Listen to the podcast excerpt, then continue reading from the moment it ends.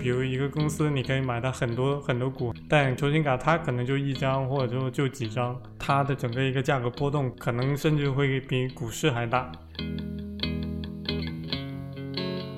有个数据是在二一年的第一季度，NBA Top Shot 它一项产品就创造了五亿美元的交易量，占整个第一季度全美 NFT 交易量的三分之一。排在它后面的是非常大名鼎鼎的加密朋克。大家好，我是刘亦菲。那这期是我个人想聊了很久的一个话题——体育 NFT。呃，其实 NFT 这个概念在国内外火起来已经好几年了吧？在国外，NFT 其实涉及最广的几个领域，应该就是艺术、潮流，然后就是体育。但是在国内，我们好像很少见到人们讨论体育相关的 NFT，哪怕是体育有关的一些数字藏品，存在感好像也并不太高。那更不要说从体育的角度去理解 NFT 这个事儿。但其实，如果你对国外的体育赞助、赛事营销啊之类的比较关注的话，会发现，其实整个加密行业已经是职业体育最大的金主之一了，它已经是我们今天无法忽视的一个现象。所以今天我们就尝试去给国内的 NFT 讨论里加一点点体育相关的叙事。那今天和我一起录制的是我的同事里最擅长研究硬核科技类话题的庄坤潮潮哥。嗯，大家好，我是坤潮。那首先在最开始，我相信大部分听众对于 NFT 应该是有一些基本认知的，肯定也有不少人是比我们更懂的。但是如果你还不太了解 NFT 的话，我们可以用大概二十多秒的时间，简要的介绍一下我自己的理解。NFT 的全称就是非同质化代币，那我们可以把它拆解成两部分。非同质化指的是它的唯一性，相当于使用区块链技术给它加了一串全世界独一无二的代码，来证明它是仅有的、不可复制的。代币的意思就是它是可交易的。这就是 NFT 和国内一般说的数字藏品之间最大的区别。NFT 可交易，但是国内现在的数字藏品，你从发行方买了之后就不能再转卖了。所以 NFT 具有金融属性，会被用来炒作或者说投机。而且一般这些 NFT 都是用比特币之类的加密货币来购买的。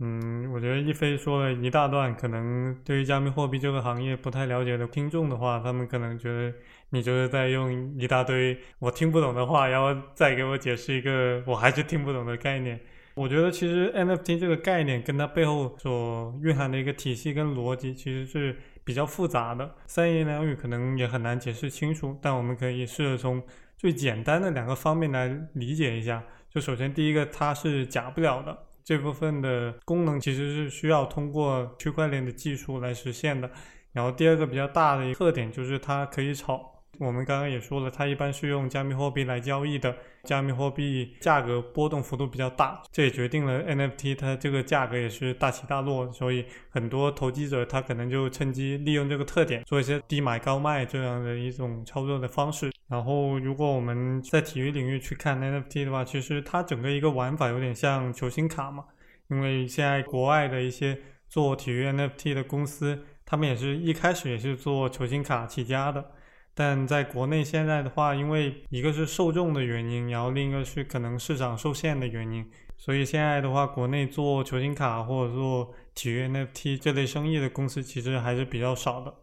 说到关于球星卡这个话题，这几乎是我司的每一个新记者入职头一个月里一定会报的一个选题。那因为球星卡这个事儿，对于玩卡的这个圈子之外的人来说，都会觉得比较猎奇。就为什么这些没有太多实用价值的卡片？会值那么多钱？那在国内二级市场上，一般比较贵的能卖到十万以上，国外最贵的实体球星卡也能卖到几百万美元的价格。那其实我自己最早接触球星卡这个概念，还是一个非常古早的广告。小时候有个广告叫做妙脆角，当时零六、零七、零八年左右，他们应该是拿了 NBA 的授权，出了一系列的，就是随着食品包装的球星卡。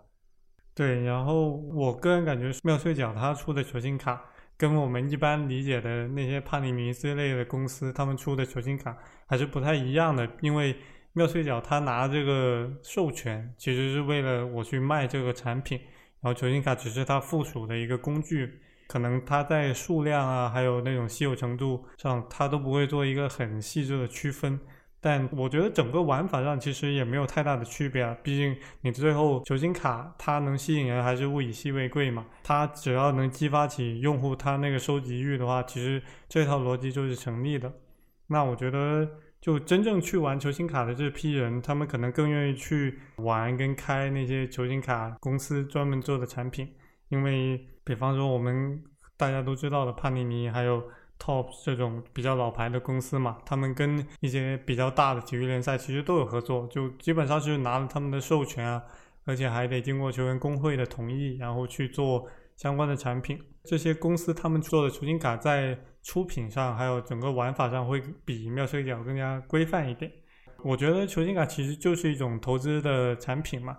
一个是它有一定的稀缺性，不一定是唯一的，但它有些比较稀有的卡做一个少量的一个发行嘛。然后另一个可能是，比如说詹姆斯，他每一个阶段的表现可能会影响到这个卡的价值。然后我们也经常看到球星卡价格其实波动有的时候也挺大的。就一般来说的话，比较贵的球星卡一般都是那种新秀卡嘛，可能就是第一个赛季去打 NBA 的时候，一般这种新秀卡其实它就是一个图片加可能一个球衣的剪角。你像詹姆斯，他一个新秀卡之前能卖到五百二十万美元，然后这已经是一个很夸张的数据。然后比如说库里，他的新秀卡也卖了五百九十万美元。一开始库里可能也没有太高的人气啊，或者怎么样的，但随着他可能后期成绩啊、表现各方面都上来以后，他的新秀卡跟球星卡其实都在涨，所以我觉得这就是一个很明显的整个球星卡你要去做投资的时候，他会给你的一个回报嘛，就相当于我是一个球探，或者说我就去判断一个球员他到底能职业生涯能到一个什么样的水平嘛，那就等于说我做了一个。低买高卖的一个操作嘛？嗯，这听起来就有点像股市，就你先投一个潜力股，等待它之后升值。嗯，对，但它跟我觉得球星卡跟股市最大的一个区别可能在于，比如一个公司你可以买它很多很多股，但球星卡它可能就一张或者说就几张，然后它的整个一个价格波动可能甚至会比股市还大。我觉得还有一个比较重要的一个价值，就球星卡它的价值很大程度上是由买家的一个情绪价值来决定的，就比如说我可能是詹姆斯球迷，然后他影响了我很多方方面面人生的，然后我就买了一张他的新秀卡。对于我来说，那张卡可能就是值五百万美元，但对于其他人来说，可能它就值五块钱。我觉得这两者是不冲突的，所以也是球星卡它的价格波动大的另外一个原因就在于买家他其实也对于它的价值也有很大的波动的去对待。所以我觉得可以简单归纳一下，就是球星卡其实更像投资一个收藏品的逻辑，它的价格变动非常受现实里球员表现的影响，还有嗯买家的情感的影响等等等等。那么为什么一张卡能卖到这么贵几百万美元的价格？其实刚才有一个关键的原因还没有提，我可以补充上，就是每一张球星卡都有自己唯一的编号，所以这个事儿现在听起来就可能比较熟悉，非常合逻辑了，就能跟现在我们说的 NFT 联系起来。因为 NFT 就是由区块链技术认证的一串代码来确保它的唯一性，所以实体的球星卡和 NFT 的逻辑，呃，在我看来几乎就是非常相似的，只不过是多了一些技术的手段来保障它的唯一性。以前的实体球星卡是有可能被仿造的，所以也会有一些做球星卡鉴定的公司，就像现在你买鞋的话，可能会找得物做鉴定一样，其实球星卡领域也有这种专门做鉴定的公司。不过，因为实体卡它毕竟是实体的嘛，啊，好好像说了一句废话，因为它时间长之后会氧化呀，它的储存、运输还有鉴定都是需要成本的。那如果你一旦做成 NFT 把它上链的话，伪造的可能性几乎就没有了。对，其实我不光是球星卡的 NFT，其实最开始一些球星卡公司它也在尝试着，我想着能不能做一些数字化的球星卡。比如虚拟的，通过网络去储存啊，或者售卖这种球星卡。比如说帕尼尼最早，他在二零零六年世界杯期间，他就做了一套那种虚拟的球星卡，但那个时候玩的人还没那么多。但到一四年跟一八年这两届世界杯的时候，就已经有挺多他自己的用户会去玩这种虚拟球星卡。我觉得这就是一个很大的一个转变嘛，基本上是为后面这些 NFT 铺了一个路。然后我们看到，到一八一九年这个时候，区块链，然后啊 NFT 这些概念跟玩法越来越多了嘛，然后再到后面就慢慢演变成我们现在看到的各种各样不同种类跟玩法的 NFT。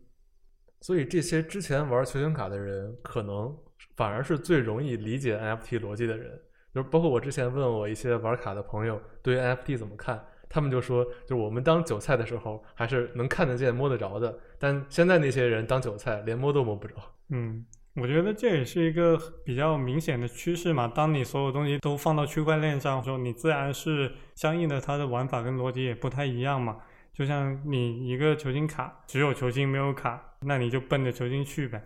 但我觉得这部分人他愿意接受。虚拟球星卡的玩法的话，它现在很大程度上对于 NFT 或者加密货币这种接受的程度跟概念的理解，其实还是会比一般不玩的人会更深一点。但我觉得在国内的话，现在谈这个还有点早，因为本身球星卡在国内，嗯，受众就比较小，是一个小众的东西。然后你现在还直接跳过实体的部分，直接就成了虚拟的东西，我觉得还是需要一段时间让让用户去接受的。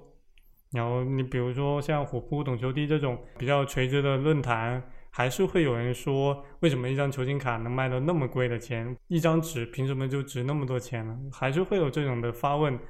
我觉得我们还停留在一个比较入门级的阶段吧。相比美国来说，那肯定就没法比。对于球星卡这玩意，可他可能已经玩了一个多世纪了，用户的基数啊，还有他整个群众的基础，确实没法比。然后他们可能已经挺习惯于我一边看比赛，然后我还能收集一些喜欢的球星卡，然后甚至拿来做交易啊、投资这种。他们这种市场模式其实已经相当成熟了。这是为什么？可能去年就有机构统计了，说美国的球星卡规模其实已经超过两百亿美元，这是一个相当夸张的数字。嗯，对。也正是因为有这样的基础，在二零二零年底诞生了目前为止全世界最成功的一个体育 NFT 产品。就是 NBA Top Shop，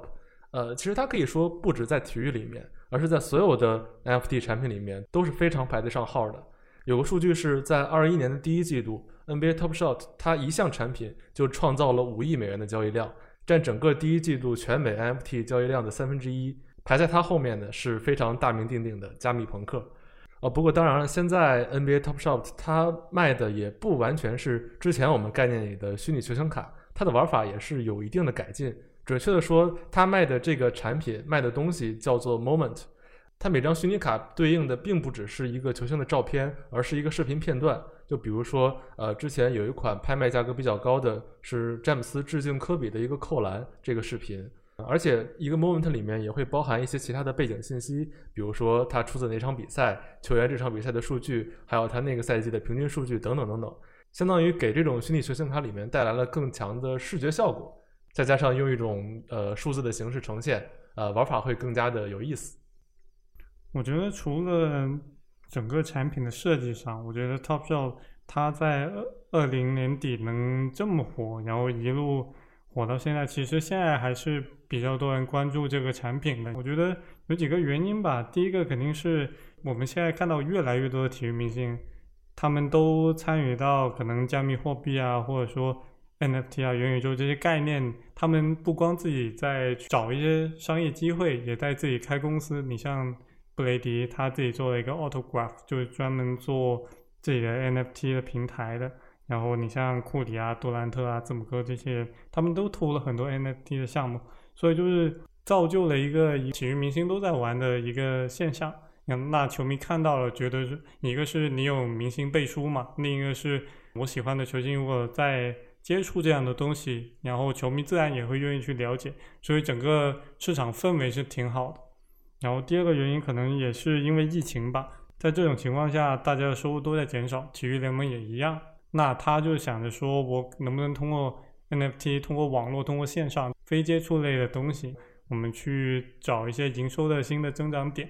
NBA Top Shop 其实。之前就在做，但一开始还没做起来。当疫情来的时候，有了一个契机嘛。嗯，可能他原来在转播啊、门票上是有足够收入的，但是疫情来了，这些钱都少了很多，所以他必须要把这些线上的项目做起来。嗯，对，这是一个最主要的原因嘛。另一方面，可能也是球迷也有时间了，反正你也没有比赛，那我就研究一下这个。而且，虚拟球星卡对于大多数球迷来说，还是一个。比较新的东西，那我现在有时间了，我就坐下来，我就去研究这个东西。特别是后面它的价格开始炒高以后，就会吸引更多的人来。也有几个作用吧。我觉得还有一个就是可能说的大一点，就是现在的体育赛事啊，或者说转播啊，他都希望吸引更多年轻人。现在只要跟数字啊、网络啊这些虚拟的东西，嗯，牵扯上的东西，一般都能吸引到不少年轻人的关注。不光是短期内为了收入的增长嘛，长期来看的话，你只要培养到足够多的呃年轻用户的话，当这个疫情可能过去了，或者说你的比赛恢复的话，你就等于说我有两个大的收入来源，一方面可能就是平常常规的赛事啊、转播这些，另一方面就是 Topshop 它的开发商是跟 NBA 合作的，那你要拿这个授权的话，你肯定也需要。给不少钱啊，或者怎么样的，整个收入上的话，其实是会有一个更长期的影响。那刚才我们说到了实体球星卡还有虚拟球星卡这两种产品的一些基本的情况，也提到了像 NBA Top Shot 这样最近这几年非常受认可的例子。那其实虚拟球星卡只是体育 NFT 的一种产品形态，可以说它是跟过去的体育收藏品最接近的。但是从二零二零年开始，整个加密行业大规模的投身体育，不只是赞助，也出现了很多跟球星卡相差比较远的一些产品形态。嗯，我觉得加密货币这个行业跟体育还是有很多可以探索的一种模式吧。本质上其实就是我在有加密技术跟网络科技这些维度上，我去跟球迷怎么去做互动。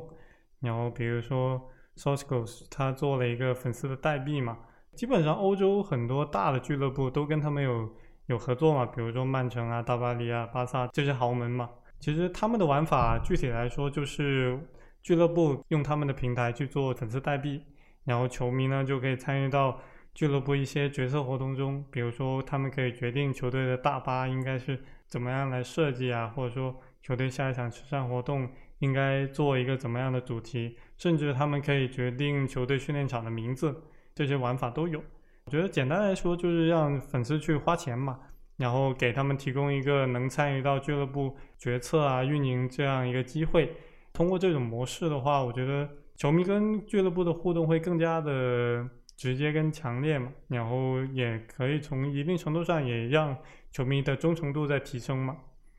嗯关于这些产品，我们可以主要从加密行业的角度来看，因为之前是从体育俱乐部的角度嘛。呃，体育组织的目的很简单，他们需要钱，需要年轻的观众。那对于加密公司来说，他们投资体育的目的是什么呢？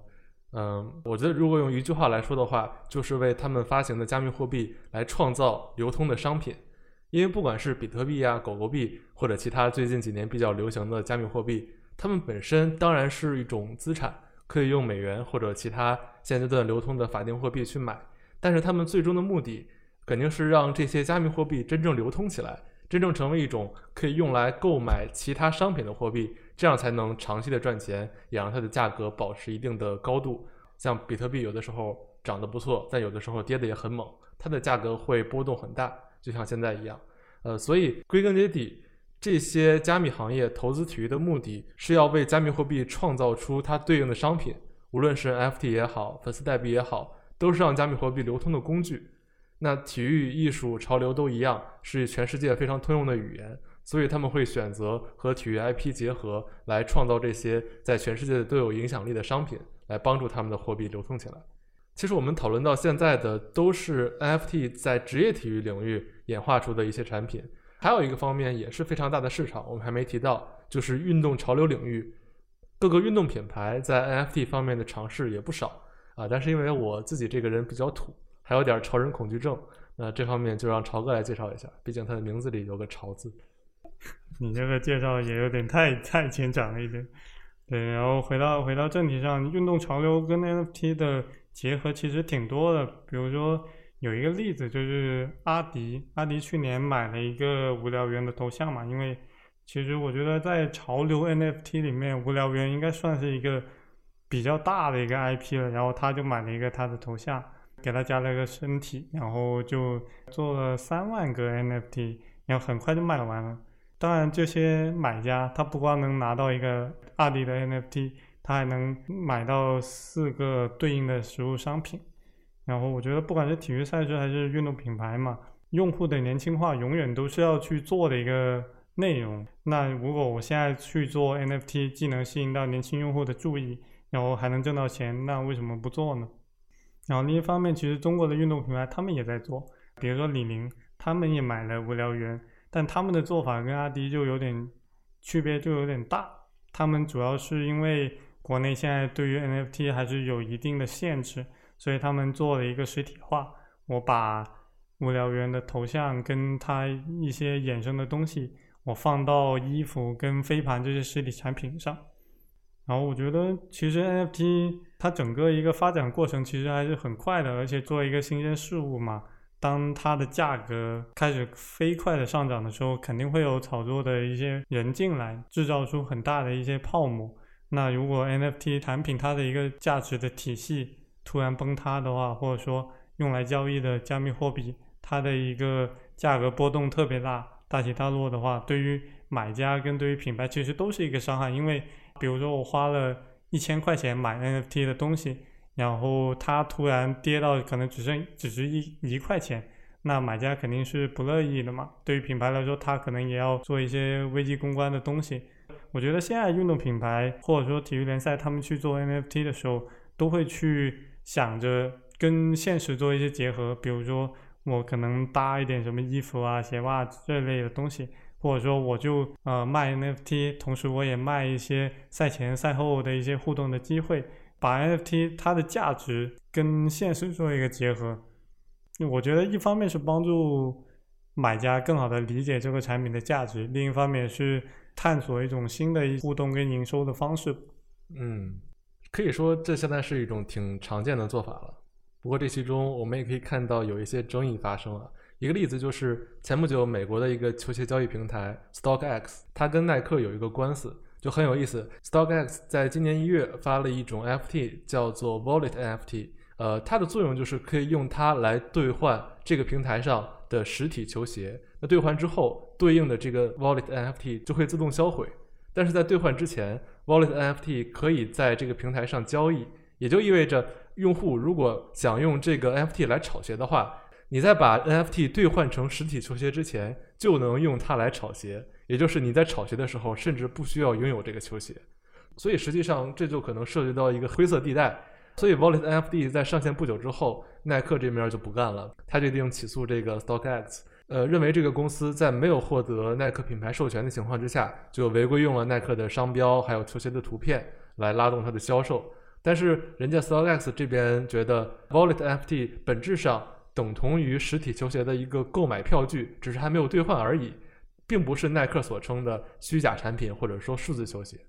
这种模式下的话，StockX 这边可能会有很大规模的交易量，但这些 NFT 它最终不一定需要兑换成实体的球鞋嘛，然后就相当于耐克在这当中可能他一分钱都挣不到，或者说他就只挣了一个发售价，我就把这一双实体球鞋卖给了 StockX，然后 StockX 可以。拿着这双鞋反复的炒卖，然后最终炒起来的那个价钱还有收入，其实最终全部都归了 StockX 嘛。有一个比较夸张的东西是，这个 wallen NFT 它在发行以后，它的转售价越来越高，甚至高过了实物球鞋。这就是耐克他觉得忍受不了的东西，然后最终双方也是僵持不下，最终就闹上了法庭嘛。另一个比较大的原因，可能也是耐克自己也在做 NFT 跟元宇宙这些生意嘛。他去年收了一个做虚拟球鞋的 Articraft，然后最近也在开始推他的虚拟球鞋了。所以就等于说，我现在在推产品之前，StockX 可能就抢了他的风头啊，然后抢了他的资源。耐克可能就是想在 StockX 还没完全把这门生意做起来之前，就给他一点压力嘛。那总的来说，不管是这些运动品牌也好，还有职业体育相关的 FT 尝试也好，整个欧美的体育 FT 产品这几年是越来越多，也出现了很多刚才说的法律的争议，这些都是之后需要去解决的。但是如果我们回头再看国内的发展情况的话，呃，因为一些相关的法律法规限制，国内的体育联盟和运动品牌，他们对 FT 的尝试是相当有限，或者说非常浅的。呃，我觉得最关键的呃原因有两个。第一点，有一个规定的原话是以联盟链为重点发展区块链服务平台。呃，这块可以解释一下，联盟链就是包括蚂蚁链、知信链等等我们常说的国内的一些平台。那跟以太坊这种公链是不太一样的。那公链基本上就是完全的去中心化，监管机构对于公链的约束力会非常的弱。但是联盟链因为它是由呃像蚂蚁啊这些实体的组织共同来运营的，只要监管部门它对实体组织有监管的效力，那么实际上它对联盟链上的一些金融事务也就有它的效力。所以第一点是关于联盟链方面。那第二点，我们看到的很多机构发行的数字藏品，下面如果你仔细看的话，都有一行小字：该数字藏品不支持转售转赠。那这什么意思呢？也就意味着你买的这些数字藏品，它只有观赏功能，不会有任何投资方面的价值。所以这种藏品也真的只能是那种带引号的藏起来的藏藏品，并没有机会把它卖出去。所以在这种情况下，目前国内发行的各种数字藏品的玩法就会少了很多。呃，除了我们之前提到的李宁做的无聊猿，还有像安踏 CBA，实际上也出过一些这种数字藏品。呃，其他比较有名的还有冬奥会的数字雪花，杭州亚运会的数字火炬，但这些都符合刚才说的这两个原则，在联盟链上，而且不能转卖，所以实际上也就失去了这种投资或者炒作的属性。所以我之前也问了一些币圈的人的看法，用他们的话说，这些数字藏品就相当于是花钱买了张画。而且还是只能自己欣赏，不能卖给别人。我觉得就因为因为这种情况吧，然后很多国内的品牌，它对于 NFT 的态度可能就没有那么积极嘛，它更多只是我们赶个时髦，抢个热点。然后我们之前也问过一些国内的运动品牌的高管嘛，他们就觉得说，嗯，NFT 可能更像是奢侈品行业他们炒作的一个概念，来增加产品的附加值啊，吸引眼球啊。他们最终还是会在实物的层面去做创新，而不是专注于虚拟的层面。当然，也有一些品牌的人说，嗯，NFT 它整个一个逻辑跟模式现阶段其实并不适合中国消费者，所以他们也不会盲目的去做投入嘛。我觉得这两种观点其实基本能代表国内品牌对于 NFT 的态度嘛。毕竟，如果你只是为了吸引年轻人，这股潮流过去以后，那你最终还是会。需要回到实物上。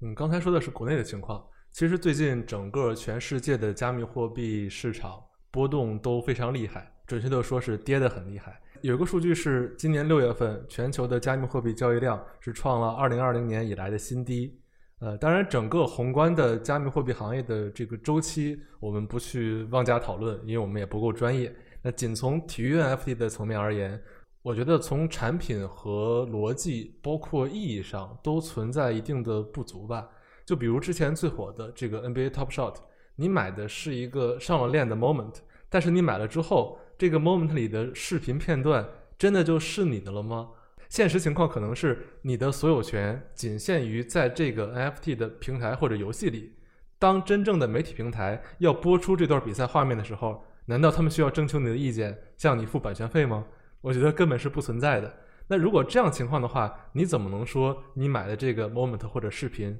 它真的就是你的？实际上，可能能证明的只是你拥有那一串代码而已。所以，我觉得根本的问题就在于你在 NFT 层面获得的所有权是否能跟真正的现实世界的权益对应起来。包括我们刚才提到的耐克和 StockX 之间的官司，我觉得某种程度上也是这个道理。就是你的 NFT 对应的到底是虚拟球鞋呢，还是实体球鞋的购票凭据呢？这两种东西在现实层面的法律意义可能是完全不同的。还有我们说起国内这些数字藏品，你买下来之后不能转售的话，你的所有权可能也并不是非常完整。所以我觉得 NFT 跟现实层面的结合，在现实中法律的解释都还有很多问题需要解决。如果不解决这些的话，嗯，它可能只是还是一个比较潮流的概念而已。受到加密货币价格的影响也会比较大，而且我觉得像 NFT 这种产品，如果相关的公司想让他们做得更好或更进一步的话，可能得再继续斟酌一下。就像之前我们有了区块链、加密货币这些技术，然后在这些技术的推动下，NFT 可能越来越红。到了后面，它可能要更进一步的时候，还是要技术的助力嘛。现在大家都在等。像 VR、AR、XR 这种硬件的设备，它能不能取得一些突破？当然，还有一些 Web 三，还有五 G、六 G 这种软件上的进步。然后，只有这些技术都齐全以后，它可能会把 NFT 的玩法推向一个全新的领域，可能会看到全息投影的版本，或者说我从现实就能直接穿越到虚拟空间里面去。我觉得 NFT 本质上，你只要你有更强的互动，然后有更酷炫的一种玩法的话，我觉得是能吸引到消费者，特别是年轻人的一个喜爱的，然后他们也愿意把钱投到这里面去。嗯，刚才朝哥说的是技术层面，可能将来有一些突破之后，它的玩法会更多。呃，最近其实我自己关注到两个 NFT 和体育相关的结合的新趋势，其实都是已经有人在做了，我觉得非常有意思，值得关注一下。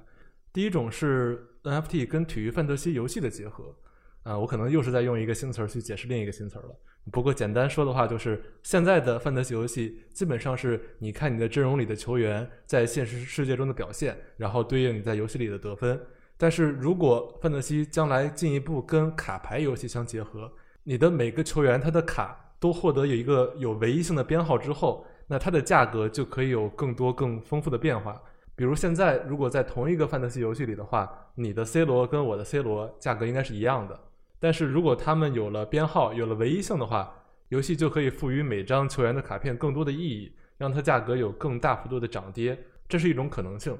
呃，另外一种想象可能就发散的更远了。嗯，有一些人已经在尝试探索用到去中心化组织来购买或者说管理俱乐部的这种可能性。呃，因为我们之前说的应该比较明白，粉丝代币这个东西本质上就是帮助俱乐部、加密货币公司来赚钱的一个工具。当然，这中间会开放给球迷一些所谓无关痛痒的权益。这个事儿本质上也并不怎么去中心化。但是如果让一个道来管理的话，去中心化组织里的人就可以用他们持有的令牌来管理俱乐部，让俱乐部管理层成为一个更民主自治的组织，而不只是现在他们所。攻击的那样是大金主们敛财的工具。那关于这个设想，其实已经有不少的道开始做尝试了。其中有的已经明确说过，比如目标是买下 NBA 的鹈鹕队或者 NFL 的丹佛野马队。不过到目前为止，唯一一个真正做到的道组织叫做 The Gods，它是在今年五月买下了一个美国三人篮球联赛的球队，叫做 Killer Threes，可以算是第一个成功的案例吧。但是关于这种让道来管理俱乐部的尝试，呃，我心里觉得有一个悖论，就是这些道买俱乐部也是要花钱的，所以球迷进入这些组织也要花上挺大的价钱。那么看起来这个组织内部有时候可能是做到去中心化了，但是跳脱出这个组织的层面来讲，相当于是用金钱划分出了一个特权球迷阶层，让这些特权球迷来管理俱乐部。这恐怕和他们本来的目标，也就是反对大金主，要求俱乐部重新归球迷所有，跟这个理念好像也是相悖的。所以，虽然呃，总的来说以 NFT 为基础，可以跟体育有很多的结合方式，但是这些可能性要如何规避它的炒作或者投机的属性，真正展示它给体育能带来什么，恐怕这方面还有很长的路要走。嗯，总之我们今天其实说了很多跟体育相关的 NFT 的一些。尝试嘛，还有我们对于这些尝试的一些理解，当中肯定会有不够严谨的地方，但我觉得也是希望帮助体育迷们稍微能了解一下这两年比较火的一个 NFT 的概念。如果能给国内关于 NFT 的讨论增加一些新的角度，我觉得就就挺好的。那最后，因为这期的话题相对要复杂一些，我们准备了比较多的资料在收 Notes 里，大家有兴趣的欢迎看一看。再见。